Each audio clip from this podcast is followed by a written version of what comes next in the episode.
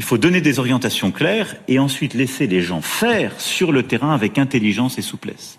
C'est cet équilibre qu'il nous faut retrouver et que la République a parfois perdu. Et donc c'est cette méthode que j'attends de vous.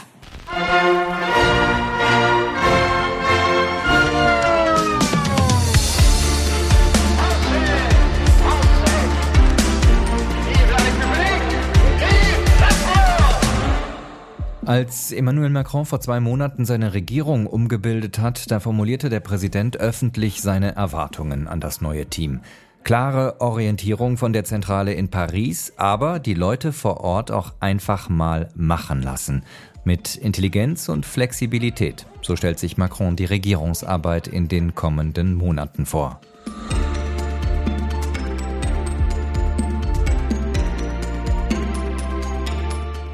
In Folge 50 von Frankophil schauen wir auf Missstände und Widersprüche in unserem Frankreich-Bild. Das Ergebnis ist ein Crashkurs mit einigen Aha-Erlebnissen. Am Mikrofon ist Andreas Noll.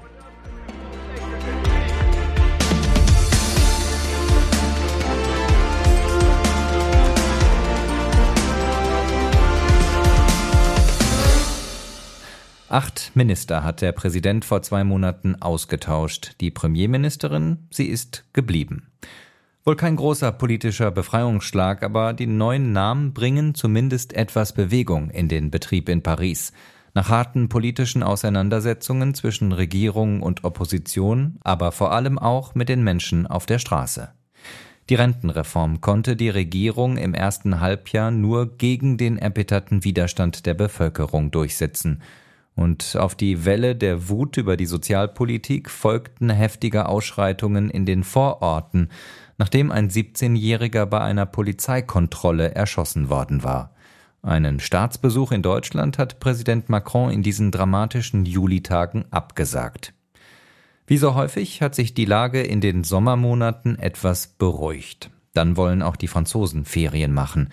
Seit Anfang September hat der politische Betrieb nun wieder seine Arbeit aufgenommen und die Schüler sind zurück in die Schulen gekehrt. Mit neuer Energie will der Präsident nun die nächsten politischen Schritte angehen. Die Ausgangslage zur Rentrée in Frankreich wollen wir heute besprechen mit der Wissenschaftlerin und Buchautorin Isabelle Bourgeois.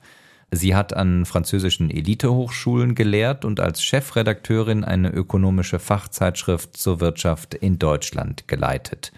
Vor wenigen Wochen ist von ihr das Buch Frankreich entschlüsseln erschienen. Frau Bourgeois, Frankreich das bessere Deutschland, so hat der Spiegel vor einigen Tagen eine Kolumne betitelt. Präsident Macron sei unpopulär, aber erfolgreich, so der Tenor. Außerdem erscheinen nach Jahren des Booms in Deutschland, aber auch in renommierten ausländischen Magazinen wie dem Economist immer mehr Analysen, die die Frage stellen, ist Deutschland wieder der kranke Mann Europas? Wie nimmt man diese Diskussion und diese Berichte in Frankreich wahr? Das ist eigentlich Grundnahrungsmittel, was die äh, Medienberichterstattung in Frankreich angeht. Das heißt, die Franzosen können kein Deutsch, von daher lesen sie mehr die angelsächsische Presse und da freut man sich natürlich riesig darüber, endlich mal, wie beim Fußball, Europameister zu sein. Das war jetzt eine kleine ironische Vorbemerkung. In Frankreich ist es immer eine, heik eine heikle Frage. Der Vergleich Deutschland-Frankreich, was die Wirtschaft angeht. Frankreich misst sich gern an Deutschland, aber das ist eigentlich unmöglich, denn die Strukturen sind grundlegend unterschiedlich.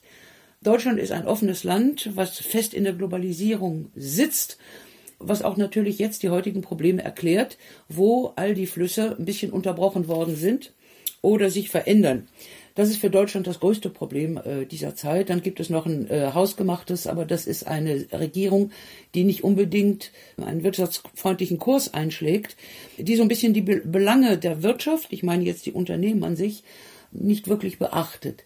Frankreich ist anders gestaltet. Frankreich baut nicht auf Industrie aus. Die Deindustrialisierung ist enorm im Vergleich zu Deutschland. Und es sind also innere, äh, also Dienstleistungen, auch im primären Bereich vor allem, also einfache Dienstleistungen. Die kann man natürlich nicht exportieren.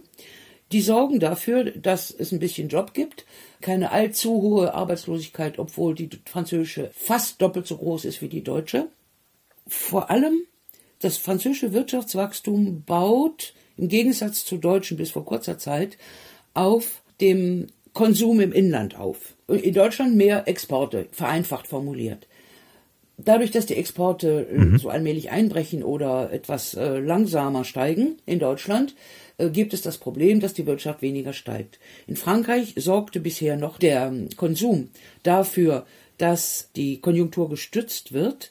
Nur lässt dieses jetzt auch durch die Inflation nach und es gibt eine Verbrauchslücke, die Konsequenzen haben könnte. Das heißt, auch der Unterschied, wenn man sich die Zahlen ansieht, es sind 0, etwas Prozentpunkte, die die beiden unterscheiden. Ich glaube vielmehr, dass Deutschland nicht der kranke Mann ist, entgegen dem, was man mit Freude in mhm. Frankreich schreibt. Denn es gibt in der Kultur der Wirtschaft einige Punkte, die positiv stimmen. Und es gibt ja auch positive Stimmen in Deutschland dazu, nämlich die Fähigkeit zur Innovation. Die Fähigkeit, etwas Neues zu entwickeln, sich einer Situation die sich geändert hat, anzupassen. Diese Fähigkeit ist in Frankreich nicht so entwickelt. Und da sehe ich eigentlich im Kern, wenn ich tiefer in die Analyse gehe, den größten Unterschied zwischen beiden Ländern. Die Strukturen in Frankreich sind etwas statischer, in Deutschland sehr dynamisch. Im Moment geht es Deutschland nicht gut, Frankreich besser, aber das wird nicht lange dauern. Es muss etwas kommen und wer kriegt am ehesten die Nase aus dem Wasser? Das ist die Frage. Da kommen wir später nochmal drauf zu sprechen. Ähm, jetzt haben Sie gesagt, da verändert sich gerade was.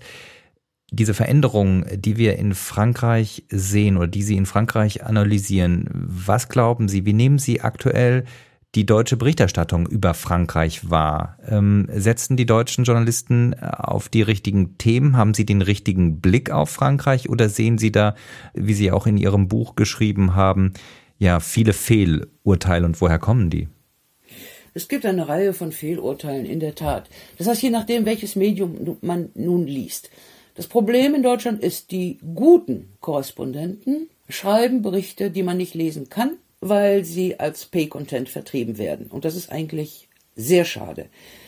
Alle anderen kann man frei lesen und da kommen natürlich immer wieder etablierte Vorstellungen zum Vorschein, dass Frankreich ein Land mit guten Infrastrukturen sei, Verkehrsinfrastrukturen, dann werden die Unternehmer befragt in dem Sinne, dass es ein sehr unternehmerfreundliches Land ist. Das sagen auch nur diejenigen, die Subventionen erhalten. Und das sind Großunternehmen, meistens in Paris oder Metropolen angesiedelt.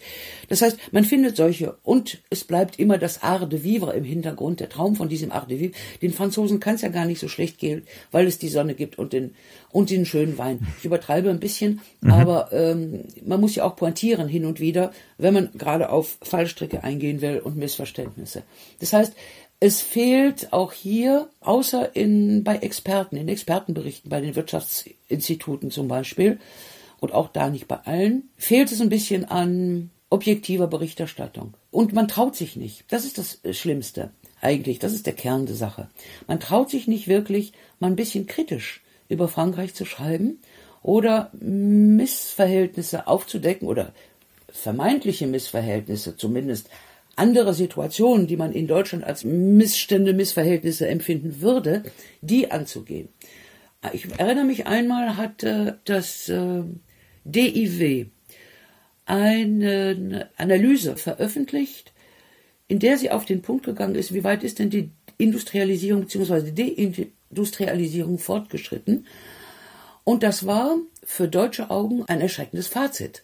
Zu sehen, wie tief der Anteil der Industrie in Frankreich gesunken war. Aber so etwas ist selten. Da muss man natürlich dann versuchen, das zu erklären.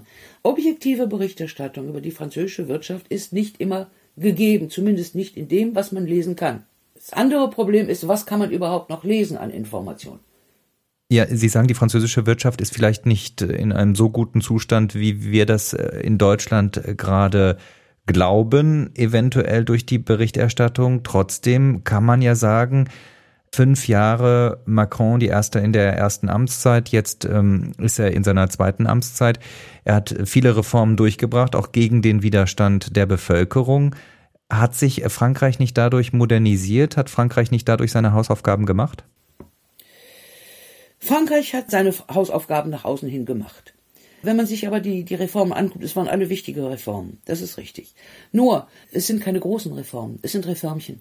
Stück für Stück kleine Stückchen, die hier und dort abgerungen werden, einer Opposition, die gegen jegliche Reform ist eigentlich. Und das ist das Problem. Frankreich hat ein Problem mit grundlegenden Reformen.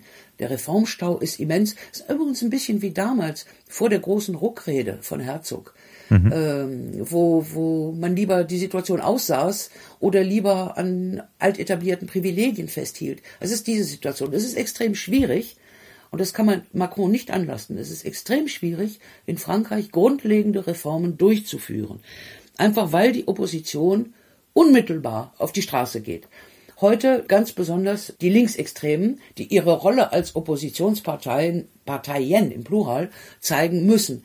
Das heißt, er kann eigentlich kaum noch etwas machen, ohne dass die Straße sofort ihm in den Rücken fällt. Und das ist natürlich das größte Problem. Reformen sind unabdingbar in Frankreich, aber er kann sie nicht angehen, keiner kann sie angehen. Macron und auch sein Vorgänger nicht. Äh, Sarkozy hat es auch versucht, hat auch einiges angeleiert und auf den Weg gebracht. Aber grundlegende Reformen, das ist ein extrem schwieriges Feld. Beispiel, An welche grundlegenden Reformen denken Sie? Das Rentensystem zum Beispiel. Okay, etwas Wichtiges ist geschehen. Das Renteneintrittsalter ist äh, angehoben worden auf 64 innerhalb der nächsten, der kommenden Jahre. Das ist ganz wichtig. Aber das Grundproblem bleibt, es gibt, ich weiß jetzt nicht mehr wie viele, aber über 30, wenn es nicht noch mehr sind, verschiedene Rentensysteme mit Sonderstatuten, also auch mit anderen äh, Renteneintrittsaltern, mit äh, besonderen Konditionen und so weiter. Das heißt, es braucht eine Vereinheitlichung, weil ja das meiste vom Staat finanziert wird. Also Aber auch die wurden doch reduziert im äh, Laufe der Reform.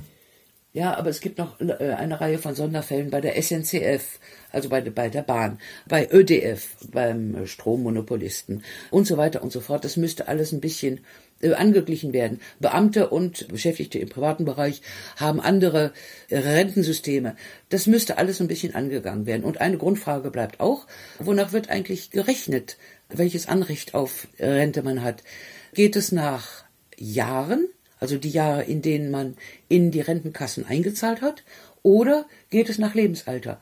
Das bringt äh, große Unterschiede, wenn man bedenkt, dass viele früh anfangen und dadurch penalisiert sind, wenn sie wollen. Mhm. Also da gebe ich in dieser Hinsicht zum Beispiel der Linken recht. Das heißt, man konnte es nicht, und vor allem die Kernfrage, konnte nicht angegangen werden, hätte auch Sarkozy nicht angehen können. Das wäre ihm auch sofort vorgeworfen worden. Das Rentensystem muss finanziert werden.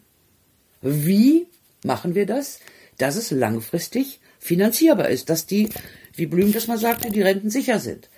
Das Problem stellt sich in Deutschland auch demnächst. Aber diese grundlegenden Probleme nicht. Es war also eine, eine Reform, das war gut, dass sie angegangen wurde. Es muss nur weitere geben, auch in dem Feld. Eine ganz wichtige Reform, die so ein bisschen untergegangen ist in Deutschland, weil man sie nicht verstanden hat, wahrscheinlich, ist die Reform der Berufsausbildung. Macron hat sehr viel getan, um die Berufsbildung aufzuwerten. Und gerade nicht die, die in der Universität stattfindet, nach dem Abi, denn das ist das Idealmodell in Frankreich, sondern diejenigen, die bisher eigentlich nur die schlechten Schüler machten. Also, was weiß ich, Bäcker, Maurer, also das, was in Deutschland zum Meister führt, hat in Frankreich einen extrem schlechten Ruf, weil es nur die schlechten Schüler betrifft. Aber das liegt am Schulsystem, das auf Allgemeinwissen angelegt ist und das vor allem kaum berufsbildende Lehrgänge kennt. Aber auch hier hat ja die Regierung Maßnahmen ergriffen. Ich denke da zum Beispiel an dieses große Versprechen, als er zum ersten Mal gewählt wurde, dass er die Zahl der Schüler in den Klassen, in den Problemvierteln halbiert. Auch das wurde dann ja umgesetzt. Das heißt, er hat eine Reform nach der anderen, äh, ist er angegangen. Ja, hat er hat er, aber das sind alles Reformchen. Und dass die Klassen halbiert werden in diesen Hotspots, das ist gut, das ist wichtig. Aber dann müsste er noch weiter, weitergehen und in diese Hotspots nicht die jüngsten, unerfahrensten Lehrer schicken, das heißt das Ministerium, sondern erfahrene Lehrer, die mit diesen Situationen umgehen können. Diese Hotspots müssen angeschlossen werden an das Verkehrswegenetz. Es muss Arbeit in diesen Vierteln gefunden werden und so weiter und so fort. Es muss die Polizei auch reingehen können. Es muss auch die Feuerwehr und Ärzte sogar hin können.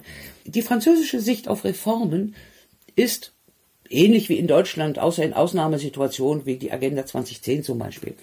Es werden nur Detailpunkte angegangen, diese Details nicht in den Zusammenhang gesetzt. Das Problem ist, der Zusammenhang muss angegangen werden. Das versucht jetzt zum Beispiel Macron mit Schulreformen, aber was die bringen sollen, ist auch nicht klar, denn die Reform ist nicht, zu, nicht deutlich zu verstehen. Was man behalten hat in der französischen Presse ist, dass es ein Ideal wäre, wenn alle Schüler eine Schuluniform tragen könnten. So gäbe es keine sozialen Unterschiede mehr. Wenn Sie von größerem Zusammenhang sprechen, meinen Sie damit auch die grundlegende Organisation des Staates? Müsste über die auch nachgedacht werden?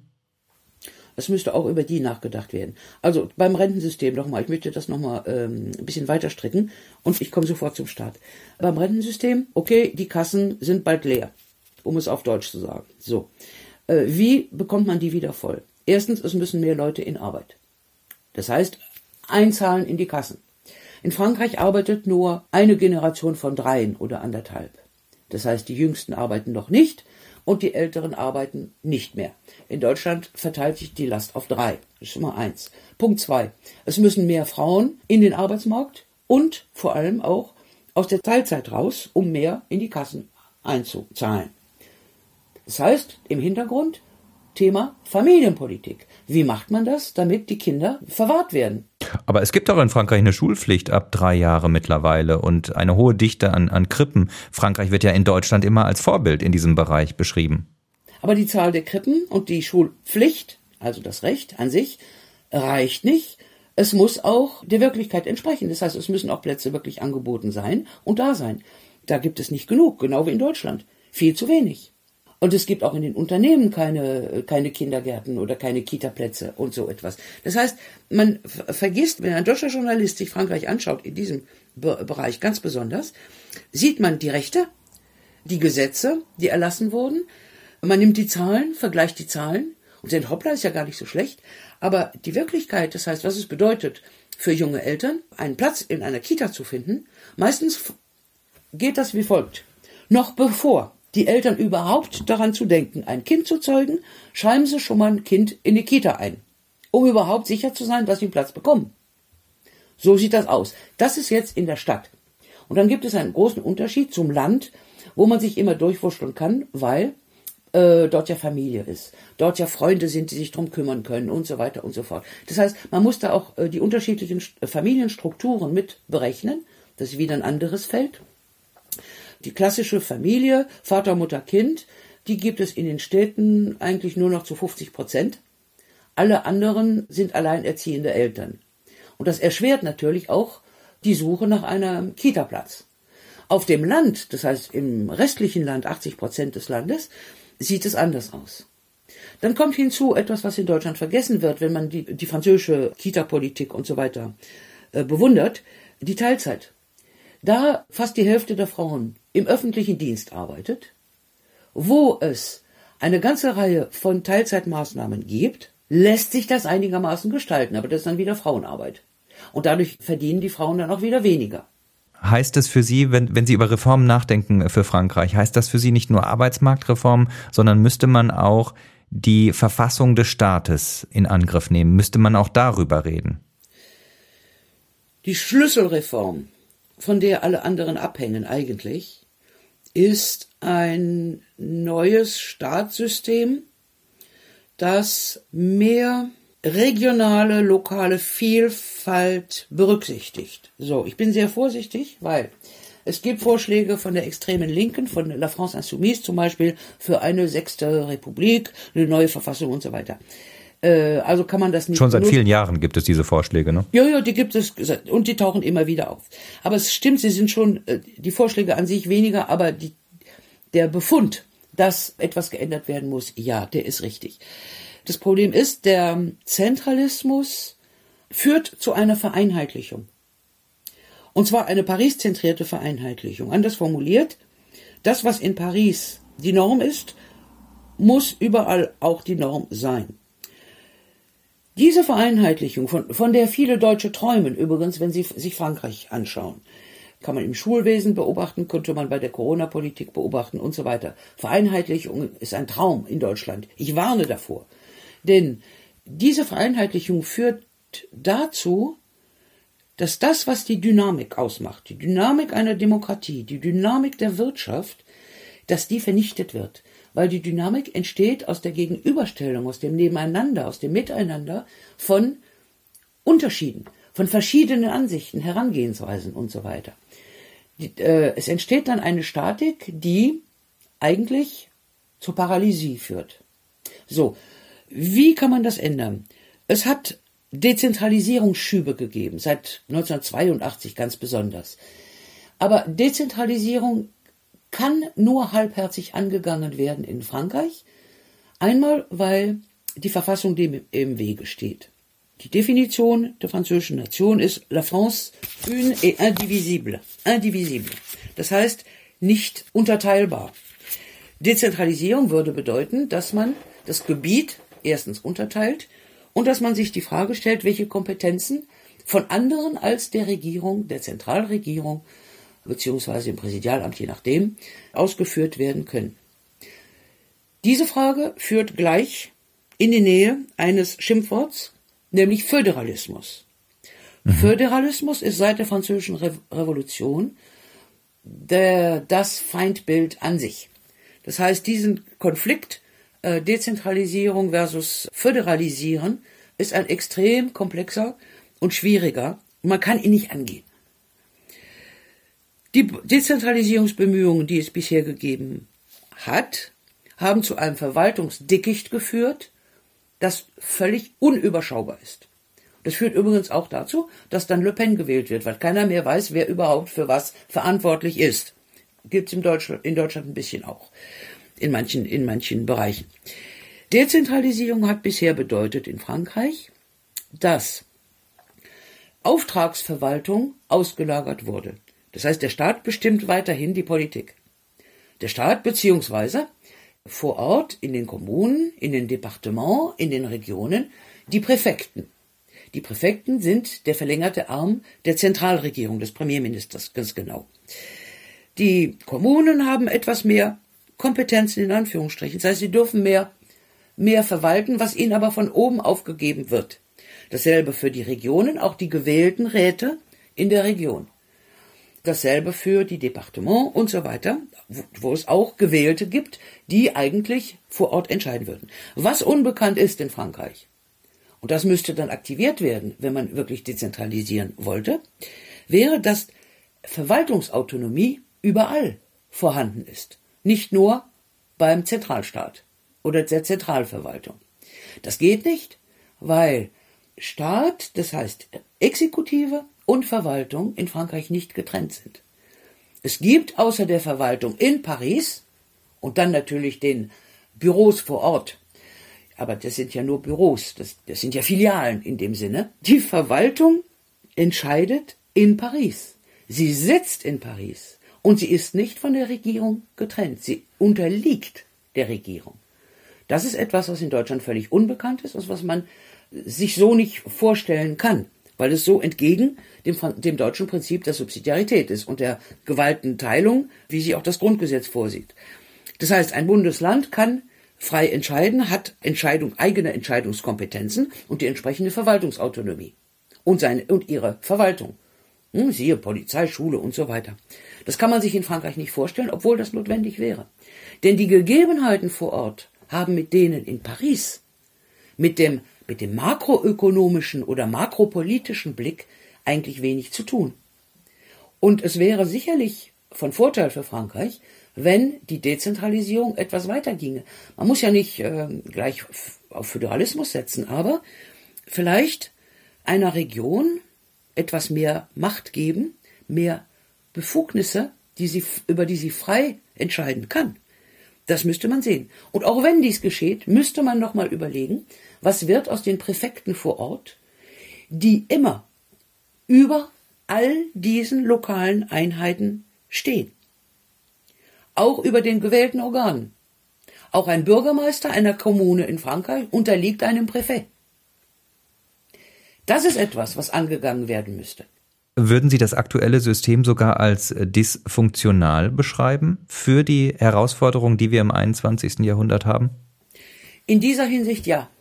Dysfunktional, weil es eine Dynamik verhindert. Eine Dynamik, die heute notwendig, gerade in einer Umbruchphase, wie wir sie kennen, wo sich vieles verändert, das ist wie zur Zeit der Industrialisierung. Es ist eine ganz wichtige Phase, durch die wir durch müssen. Da braucht man andere Mittel. Und da wäre natürlich äh, so etwas extrem wichtig, gerade für Frankreich, um die Dynamik nicht zu verlieren. Oder besser, weil wir die Dynamik brauchen. Sie sind jetzt nicht äh, die Sprecherin des Élysées, aber können Sie sich vorstellen, warum Emmanuel Macron gerade ja versucht, die Macht zu zentralisieren wie kein anderer Präsident vor ihm seit de Gaulle? Doch, es gibt einen, einen Vorgänger, Sarkozy. Der hat das auch gemacht. Nicht ganz so extrem wie Macron, das ist richtig. Aber die Zentralisierung der Macht, die liegt ja in der Verfassung.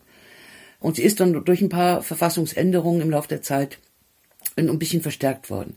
Damals, unter de Gaulle, war sie unumgänglich, sie war notwendig, um politischen Frieden in das Land zu bringen, das erste, und um die ganzen Modernisierungsmaßnahmen anzugehen. Und de Gaulle war der right man at the right place in der Zeit. Heute stellt sich die Frage nicht mehr so. Frankreich ist ein modernes Land und so weiter und so fort. Die zent starke Zentralisierung auf die Rolle des Präsidenten liegt weniger bei Macron, glaube ich, als natürlich spielt er das Spiel mit. Natürlich. Aber es liegt mehr an den Institutionen selbst. Denn zunächst wird in Frankreich der Präsident gewählt. Dann das Parlament, was ihm die notwendige Regierungsmehrheit geben soll.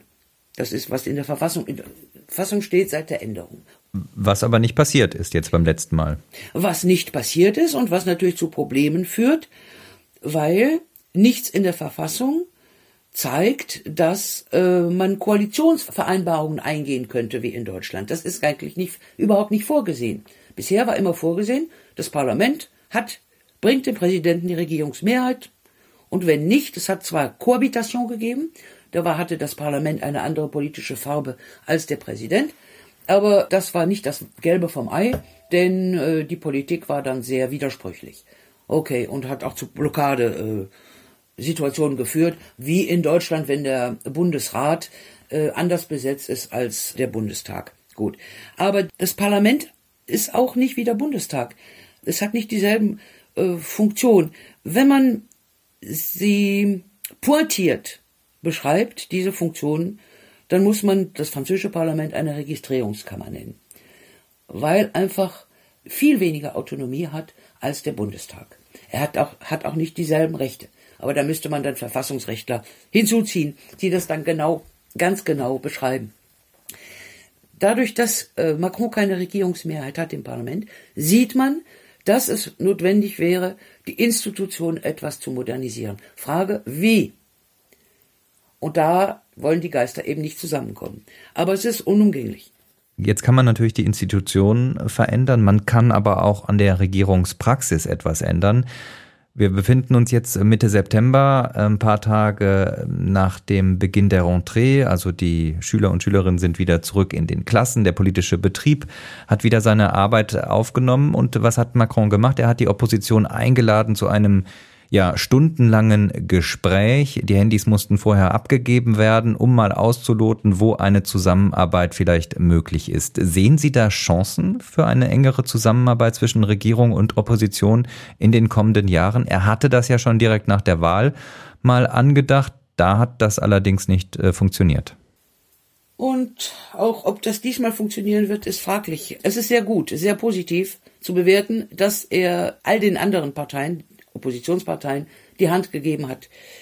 Der Hintergrund ist aber, dass er eine Unterstützung braucht, um im Parlament dann wichtige Koalitionen in Anführungsstrichen äh, zu bekommen für bestimmte äh, Reformprojekte. Das heißt, er, er muss sie überzeugen, mit ihm zusammenzuarbeiten. Hinter verschlossenen Türen ist natürlich besser, weil die Politik eigentlich heute über Tweets äh, stattfindet, mehr als über die klassischen Medien. Und die Gefahr, dass dann äh, sofort irgendwelchen verrückten Tweets herauskommen aus ähm, dieser Sitzung, dieser geheimen Sitzung, war natürlich groß. Ich glaube nicht, dass äh, dieses Verfahren, es ist ein Versuch, aber ich glaube nicht, dass dieses Verfahren sehr große Erfolge bringen kann. Es müsste schon ein strukturiertes Gespräch geben, wovon dann auch die Öffentlichkeit erfährt. Vielleicht wäre das eine Kulturrevolution, die angegangen werden könne. Denn die Entscheidungen, die getroffen werden, die finden immer oder fast immer hinter verschlossenen Türen statt in Frankreich.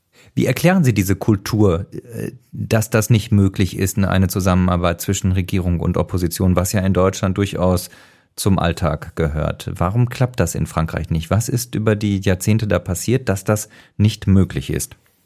Die äh, französischen Parteien sind keine, also anders als die Deutschen, die zur Willensbildung des Volkes beizutragen haben. Das ist ja die auf, ureigene Aufgabe einer Partei in Deutschland. Eine Partei in Frankreich hat als einzige Aufgabe, das kann man nachlesen, die Definition stimmt, die äh, Funktion ist, einen Kandidaten, eine Chefpersönlichkeit, in den Élysée-Palast zu hieven. Das heißt, es ist stark personenzentriert und äh, innerhalb einer Partei herrscht demokratischer Zentralismus um es jetzt sehr hart zu formulieren. Heute würde man sagen, Parteienanhänger wären Followers. Ja, genau das ist das System. Und jetzt gibt es natürlich viele mit unterschiedlichen Interessen. Es ist auch Geld äh, dabei, denn bei Wahlen, wenn man eine bestimmte Prozentsatz erreicht, bekommt man die Wahlkosten zurückerstattet und so weiter. Das spielt alles eine Rolle mit. Hinzu kommt jetzt ein kultureller Unterschied. Wissen bedeutet Macht in Frankreich. Das heißt, Wissen teilt man nicht. Das findet man in der Politik. Das heißt, es dringt wenig an äh, die Öffentlichkeit, die nicht mitentscheidet, anders als in Deutschland, weil sie die Information nicht so bekommt, wie es in Deutschland üblich und notwendig ist und auch gesetzlich geregelt. Und vor allem diese Macht, wenn man sie teilen würde, wäre man ja nicht mehr der Chef. Das gilt übrigens auch im Unternehmen. Das ist genau dasselbe. Das ist die Situation heutzutage. Es gibt keine, kein Prinzip, was dazu führen kann, dass die Oppositionen zusammenarbeiten. Zumal so allmählich der Wahlkampf für die nächsten Präsidentschaftswahlen beginnt. Sie haben gerade gesagt, in Frankreich bekommt die Öffentlichkeit nicht die Informationen, die sie braucht. Das ist natürlich ein, ein harscher Vorwurf. Warum bekommt sie diese Informationen nicht? Wer verhindert das? Äh, man kann nicht sagen, dass eine Person das verhindert oder eine Position das verhindert. Das liegt, das liegt im System, das ist systembedingt. Äh, Politiker und die Entscheidungsträger, auch in der Wirtschaft, gehören einer Elite an. Diese Elite sitzt in Paris. Alle sitzen dort zusammen. Alle. Und es ist ein enger Kreis, der, das ist noch ein, eine Nachfolgeerscheinung der Monarchie. Das gemeine Volk hat nicht zu wissen, was dort in diesen Kreisen geschieht.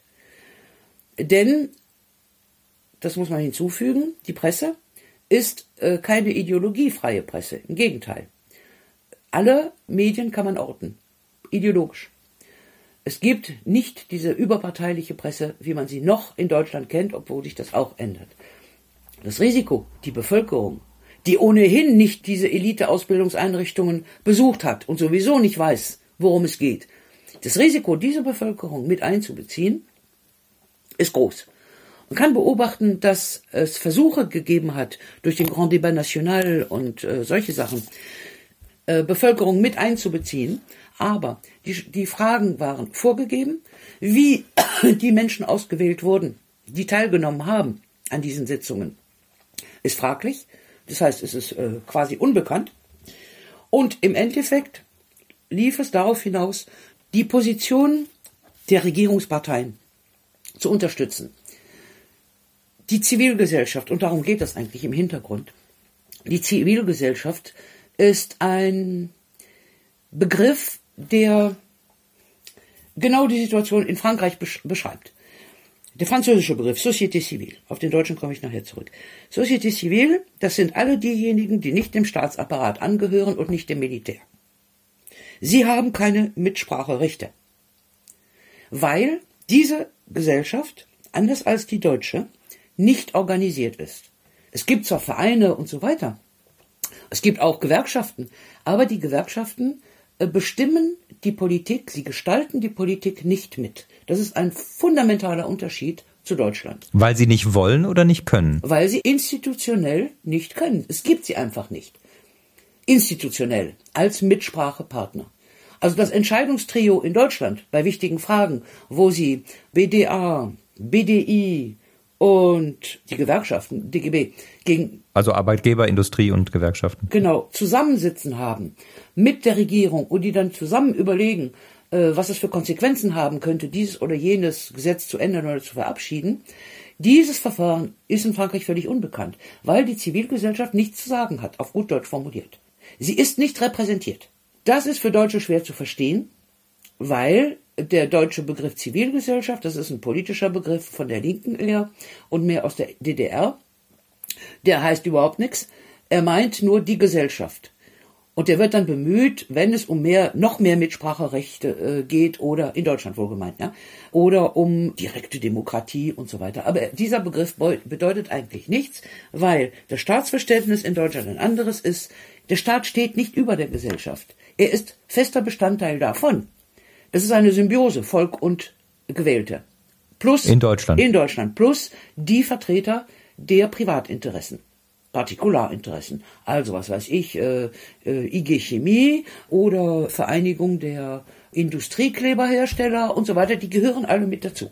Sie beteiligen sich an der Debatte und an der Entscheidung, dadurch, dass sie sich an der Be Debatte beteiligen. Das gibt es in Frankreich nicht, dieses Modell. Und das ist, glaube ich, der wesentliche Grund, weshalb es auch so schwierig ist, Reformen anzugehen, weil kein Mensch versteht, worum es gehen könnte. Und das, das bisschen, was nach außen dringt an die Öffentlichkeit, kann der normale Bürger nicht entschlüsseln, weil er einfach nicht über das Wissen verfügt. Jetzt sind wir schon beim normalen Bürger. Sie haben in Ihrem Buch viel über den Citoyen geschrieben. Wie nehmen Sie den französischen Bürger im Vergleich zu seinem deutschen Pendant wahr?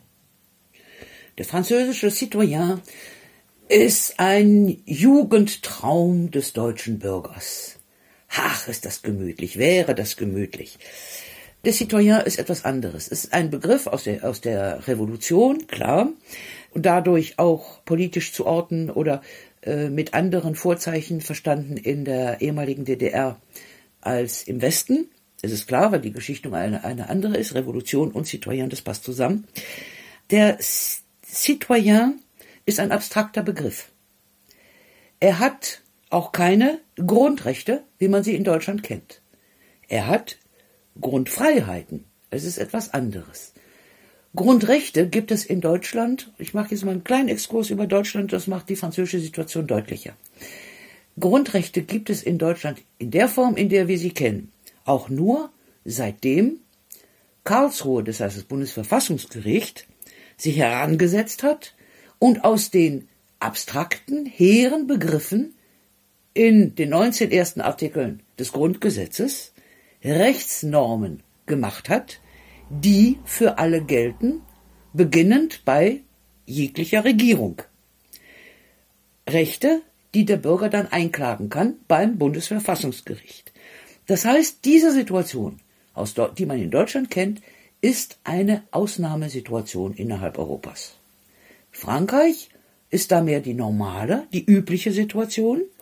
Der Citoyen hat Freiheiten, darf seine Meinung aussprechen, aber er hat zum Beispiel nicht das Recht, sich zu informieren, wie es in Artikel 5 Grundgesetz steht.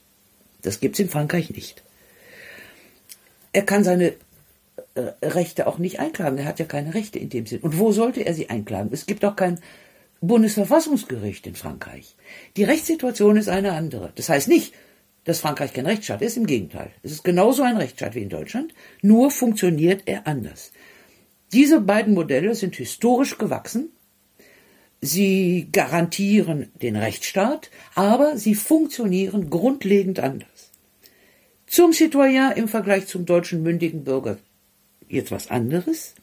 Wenn man in die Tiefe geht, ganz in die Tiefe, und sich überlegt, was macht eigentlich, was macht eigentlich den, die Kerndefinition eines mündigen Bürgers aus, dann kommt sofort der Begriff Freiheit.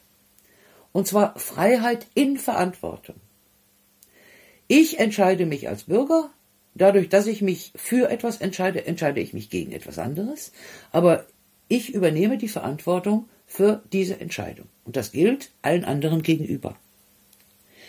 Liberté kennt nicht diese Variante in Verantwortung. Liberté ist das Recht, sich aufzulehnen. Es stammt noch aus der Revolution, gegen die Monarchie zu protestieren und so weiter und so fort. Das Recht, sich aufzulehnen. Für das Verständnis in Deutschland gibt es ein wunderschönes Buch, was ich empfehle, von Joachim Gauck.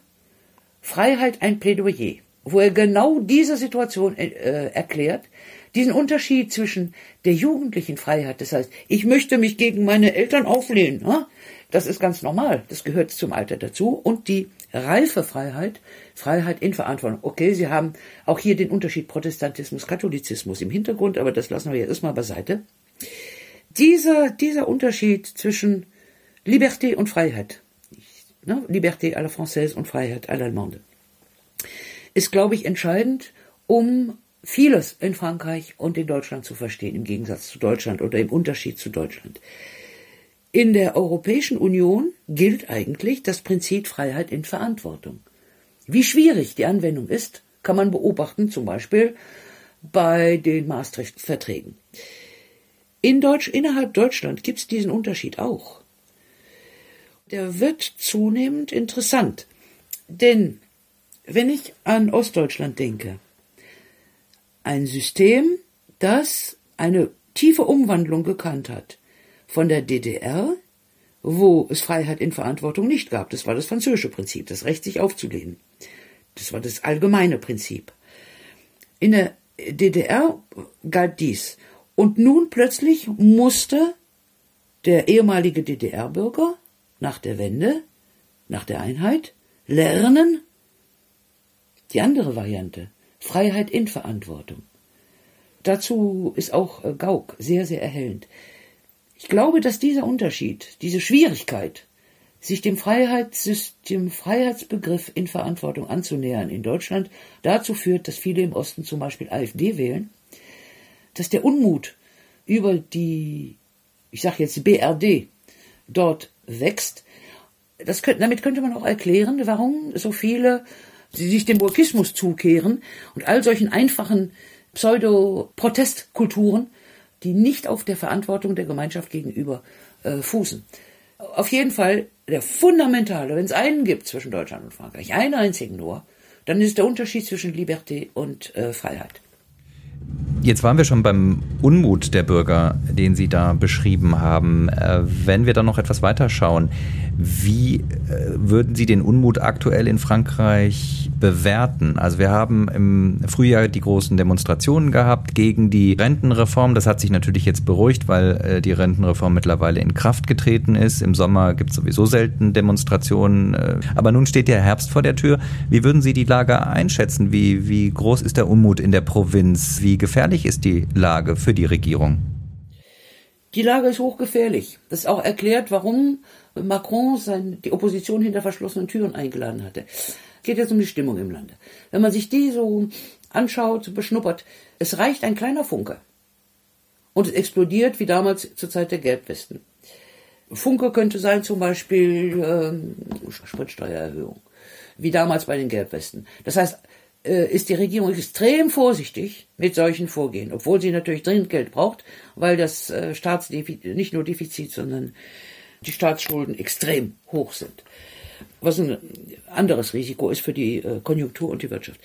Dass die Leute so unzufrieden sind, hat mehr mit der Struktur des Landes zu tun. Frankreich ist auch bizarr. Deutsche, die nie außerhalb von Paris waren oder nur an der Mittelmeerküste, können das nicht verstehen, weil sie das Land nicht gesehen haben. Aber sie sollten es tun. Frankreich ist zentralistisch aufgebaut. Das bedeutet im Klartext, dass sie eine Spinne haben, die mitten im Netz sitzt. Das ist Paris. Und das Netz dieser Spinne hat, ein, hat nur ganz wenige Verstrebungen nach außen.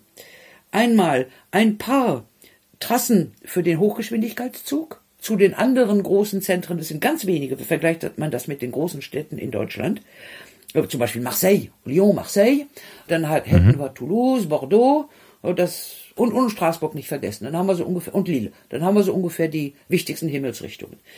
Äh, Autobahnnetz ist genauso gestaltet. Es gibt keine Zwischenverbindungen. Das heißt, wenn man sich das Land anschaut, gibt es eine Zone, die nennt man la Diagonale du Vide, das heißt die Diagonale der Leere, die von den Pyrenäen runter unten bis fast nach Belgien raufgeht. So dicken Bauch des Landes bedeckt. Dieses Land ist wenig besiedelt. Touristen durften es lieben, wenn sie Einsamkeit mögen. Aber das ist ein anderes Thema.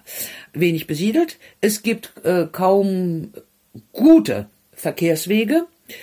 Die gute Arbeit, die gut qualifizierte, gut bezahlte, ist allesamt in den Großstädten. Also wie gesagt Paris, Lyon, Marseille, Straßburg, Toulouse und so weiter. Außerhalb dieser Gegend gibt es die nicht. Es gibt dort kaum Ärzte, denn ein junger Arzt oder Ärztin, wo zieht er sie hin? Na, da, wo das Angebot an Standortfaktoren attraktiv ist, also in eine Großstadt. Es gibt aber nicht viele Großstädte. Also das, das komplette Land, 80 Prozent der Bevölkerung. Wo es keine Großstädte gibt, da gibt es auch keine Ärzte. Oder Jüngere zumindest, alle anderen sind im Rentenalter schon. So. Fachärzte, die zieht es natürlich an Uniklinikum. Wo gibt es Unikliniken? In den ganz wenigen Großstädten. Das heißt, sie haben in diesem Frankreich stirbt man noch an Herzinfarkt, weil es eine Stunde dauert, bis überhaupt vielleicht ein Krankenwagen vorbeikommt. Vorbeikommen kann mhm. und der Patient irgendwohin eingeliefert werden kann. Dieses Frankreich, das ist die Wirklichkeit, nicht zu vergleichen mit dem Ärztemangel, den es in manchen Gebieten in Deutschland auch gibt. In dieser Region, in diesem Frankreich, 80 Prozent der Bevölkerung, ist man aufs Auto angewiesen, weil es keine öffentlichen Verkehrsmittel gibt. Die gibt es nur in Städten. Auch in Deutschland übrigens. Aber da es überall Städte gibt in Deutschland, gibt es auch überall öffentliche Verkehrsmittel. Also von daher ist die Situation eine andere.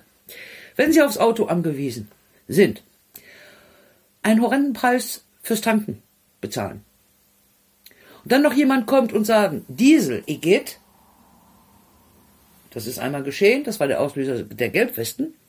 Ja, da war ein Minister, äh, der gesagt hatte, äh, ich habe was gegen diese Typen, die Zigaretten rauchen und äh, Diesel fahren. Das darf ein Minister in Paris nicht sagen. Das hat das fast zum Überlaufen gebracht, ja. Und dann hören Sie, ah, Elektromobilität, wunderbar. Auto, Igitt, Auto darf man nicht mehr fahren. Moment. Äh, ohne Auto kann man hier nichts machen. In diesem Land. Das ist eine Diskrepanz.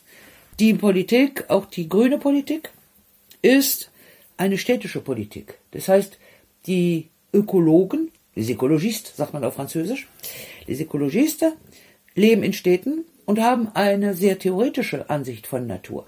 Das beißt sich mit dem Wissen und der Erfahrung und dem konkreten Leben der Menschen, die in diesem 80 Prozent Frankreich leben und wovon viele Landwirte sind. Oder das Gebiet ist ein landwirtschaftliches Gebiet. Da äh, gibt es einen Widerspruch, der nicht zu lösen ist. Und dann haben Sie natürlich ähnliche Situationen wie in Deutschland mit dem Heizungsgesetz und Gebäudeenergiegesetz, genau, vereinfacht Heizungsgesetz. Dieses, äh, diese Situation, das heißt, diese Missverständnisse innerhalb Frankreichs, dieses Nichtverstehen von oben oder dieses Nichtverstehen von unten, führt dazu, dass es eine sehr, sehr äh, brenzliche Lage ist und äh, der kleinste Funke kann äh, die Situation zum Explodieren bringen. Deshalb ist man oben in Paris auch äh, und dann haben sie natürlich auch die Elite. Die Elite, die weit über dem Volk sitzt und völlig ohne Erdung ist. Völlig, sie lebt ja unter sich. Zur Elite gehören diejenigen, die aus gutbürgerlichen Verhältnissen stammen, also Städter sind. Woanders gibt es diese gutbürgerlichen Verhältnisse kaum. Die besten Einrichtungen besucht haben, die gibt es auch in Paris oder Umgebung und ab und zu in Lyon und so. Und die allesamt dann zum Beispiel die ENA und, oder Polytechnik und so, sowas, diese Eliteeinrichtungen besucht haben, wo sie unter sich bleiben und wo sie vor allem lernen, einheitlich zu denken. Es sind ja Staatsbeamte, hohe Staatsbeamte. Das heißt, sie haben überhaupt keinen Kontakt zur Wirklichkeit von 80 Prozent des Landes, 80 Prozent der Bevölkerung und auch ihrer Wähler. Das ist ein Problem. Daher ist die, eine Dezentralisierung mit Verantwortung, mit Verlagerung von richtigen Verantwortungen an unteren Ebenen extrem wichtig in Frankreich, um dieses Elite-Denken zu kappen. der Umzug oder die Umbenennung der ENA in eine andere, die Mischung von paar Einrichtungen in eine andere Einheit, das ist Kosmetik. Das bringt nichts. Es bleibt diese Elite, die unter sich ist und die eine eigene Kultur hat, die ganz anders ist als die des Landes. Das ist die, die die deutschen Korrespondenten sehen und die sie mit der, mit der Kultur der Franzosen dann verwechseln, weil sie es nicht anders kennen. Ein Vorschlag für deutsche Korrespondenten. Fahrt mal raus. Fahrt mal raus, weit ab von den klassischen Trassen des TGW. Ins Land rein, in diese Diagonale der Lehre. Da werdet ihr ein ganz anderes Frankreich entdecken. Ein tolles Frankreich. Aber unbekannt.